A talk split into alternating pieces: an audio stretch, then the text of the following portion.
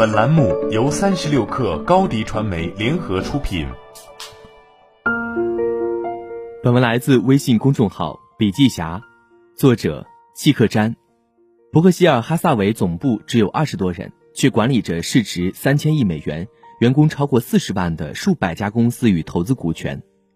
从一九六五年，三十五岁的巴菲特以两千多万美元买进伯克希尔控股权开始，直至现在九十岁高龄，伯克希尔市值三千亿美元，公司价值增长了一点五万倍。而巴菲特一直用信任边际的办法来管理伯克希尔。了解信任边界之前，必须要了解安全边际。从安全利益的角度去投资，信任边际讲的是管理，是组织行为学的问题。而安全边际是一个金融投资的问题，这是两个不同领域的问题。价值投资的核心有三个环节：一、市场价格不等于价值，市场价格只是反映了短时间内某一只股票、某一个公司的供需关系，不能反映企业的盈利能力。按照巴菲特、格雷厄姆的说法，即创造现金流的能力。所以说，价格不是价值，价格是一个疯子，市场是个疯子。千万不要认为市场价格是正确的，如果跟着市场价格走，就死定了。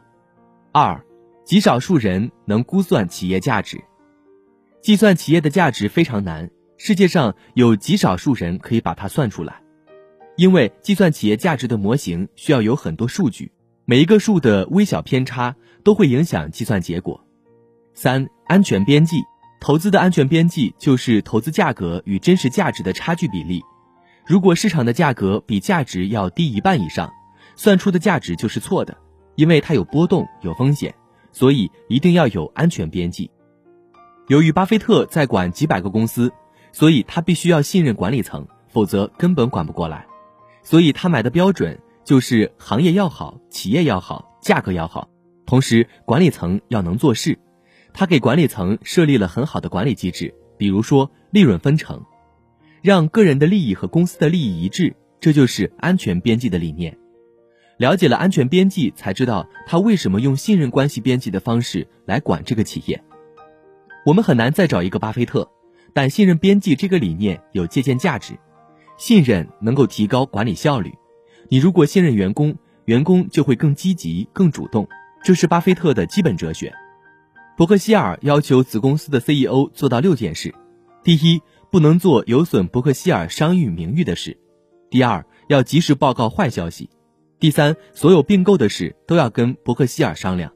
第四，要设定公司未来五十年的愿景。第五，每一个 CEO 要有明确的继承人方案。第六，员工做了让公司声誉受损的事，必须毫不留情。那么，巴菲特为什么选择信任边际的管理模式呢？巴菲特的团队只有二十多个人，却要管四十万人的企业。如果每一个子公司子业务没有自己信任的 CEO 去管，根本管不过来，所以他一定要用信任的人去一层一层管理。信任边际的前提是安全边际，而安全边际的重要前提是对管理层的判断。如果没有对人的信任，巴菲特就不会投资，自然也谈不上后续管理。所以，信任边际式样的管理是安全边际型价值投资的必然延续。信任是一种个人的信仰。也是一个群体的文化。一般而言，一个更充满信任的群体、组织与公司，成员的满意度更高，关系更融洽，个人主观的能动性更高。信任是一种处事方式，以信任的方式处事会降低焦虑，减少纠纷，使人把有限的精力聚焦于有意义的事情，所以往往会有更多的时间休息、思考、健身，所以他们往往会更长久。信任有边界和前提。而不是盲目的信任，否则就会有农夫与蛇的故事。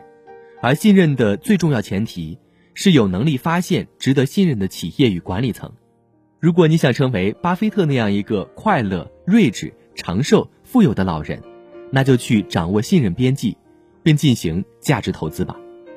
好了，本期节目就是这样，下期节目我们不见不散。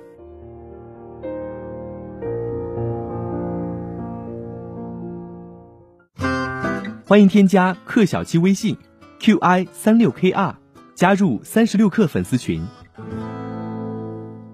高迪传媒为广大企业提供新媒体短视频代运营服务，商务合作请关注微信公众号“高迪传媒”。